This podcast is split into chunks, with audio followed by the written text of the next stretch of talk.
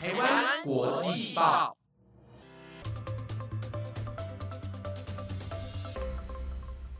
听众朋友们，大家好，欢迎收听台湾国际报专题留学派。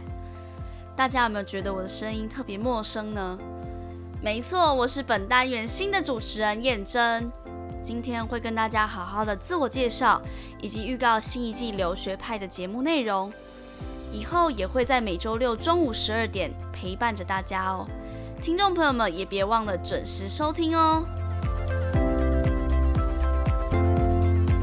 上一季如燕有跟大家分享她在台湾留学的大小事，不管是文化差异啊，如何在台湾结交新的朋友，还有她准备留学的过程，还有注意事项，或者是她也跟大家介绍了不同留学的 YouTuber，也介绍了他在这里的打工经验等。我相信啊，这些内容都有带给你们不同的听觉响应。在节目开始之前，我想跟各位做个自我介绍。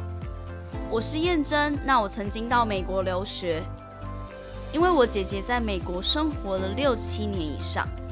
所以我每逢暑假，我就会自己搭着飞机去找她旅行。那姐姐那时候就会带我逛校园啊，然后会接触当地的家庭，甚至会带我去爬山，去看看美国的各种自然风景。还有会带我庆祝美国当地的，像是圣诞节、感恩节等等，也会鼓励我开口说英文去认识他的朋友。所以这些小小的事，都让留学的种子会在我心里慢慢萌芽，也激起了我想要去认真念书，然后申请美国学校这样子的动力。不止这样呢，我们也会在假日的时候跟姐姐视讯电话。那在电话那头，她都会分享她在美国的生活、美国的日常，还有看着她 IG 上的现实动态，还有贴文，都让我觉得，哇，在国外念书或生活，好像真的是一件非常有趣的事情。同时呢，我也会羡慕着别人能够非常流利的说英文，所以我最后就选择了美国留学。所以在留学的这一段时间当中，可以说是我人生最重要的一个阶段，因为它不仅改变了我的思维模式，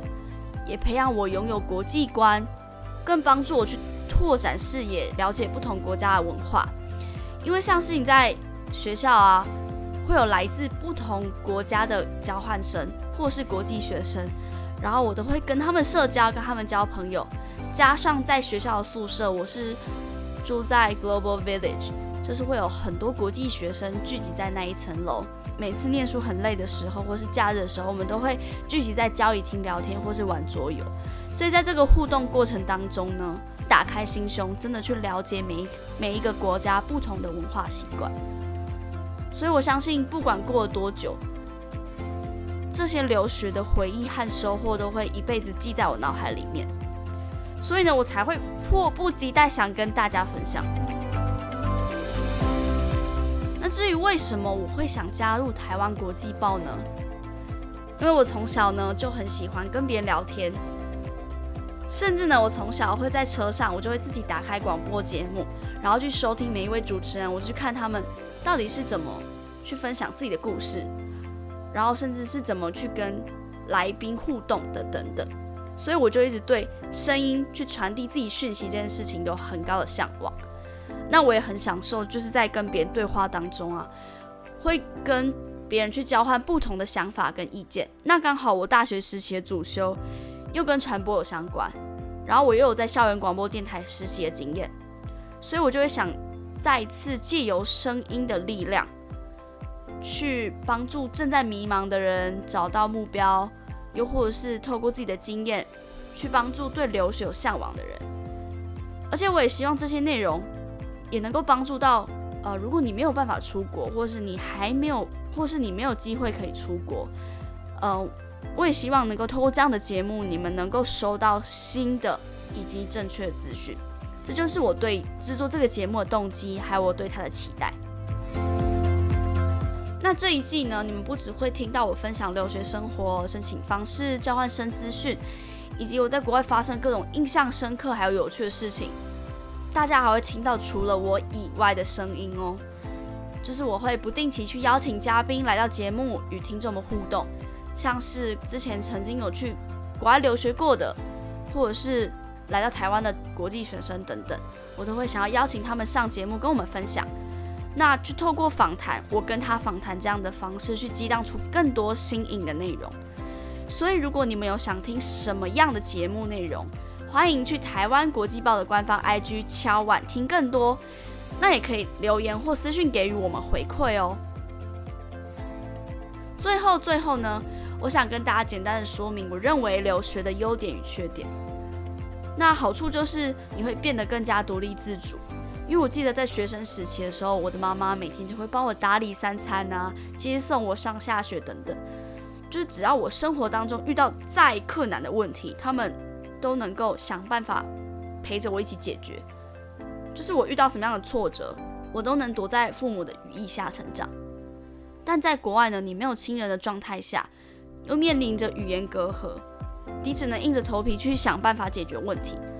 就算打电话找爸爸妈妈求助啊，他们也没有办法实质上的帮助你，就只能在电话那头给予你精神上的支持或给予你一些意见而已。所以我觉得在国外这段时间，我不只学会好好照顾自己以外，我也更懂得理性的面对问题，并找到解决方法。我觉得这是一个生活上还蛮重要的技能。那还有另外一个优点呢，就是我能够一边读书一边旅行。在这里，我真的非常感谢我的父母，因为他们让我完全没有后顾之忧的做自己想做的事情。所以我会在不影响课业的状态下，然后把握每一次的假期。像我们那时候就有 Fall Break、Thanksgiving Break，还有 Winter Break 等等，我就会透过这样的假期和朋友相约一起去旅行。因为我觉得旅行呢，它可以让我更加了解当地的文化和风气，因为加上。美国，他们各州都有不同的法律，还有生活习惯，所以我去过的每一个城市都可以带给我全新的体验。那时候呢，我就完美体现了 study hard, play hard 的精神。那讲完优点啦，我就是要来讲缺点啦。老实说，我真的想不太到什么很大的缺点。真的硬要说一个的话，就是没有办法过台湾的节日。比方说，就是我，我是一个很喜欢中秋节的人，因为每一年中秋节，亲戚朋友都会聚在一起赏月、聊天、烤肉等等，甚至朋友会聚在一起狂欢。但是在美国，我就只能自己网购月饼过过瘾，加上美国月饼都超级贵，所以我就会看着别人的 IG 现实动态，或者是长辈在脸书的贴文，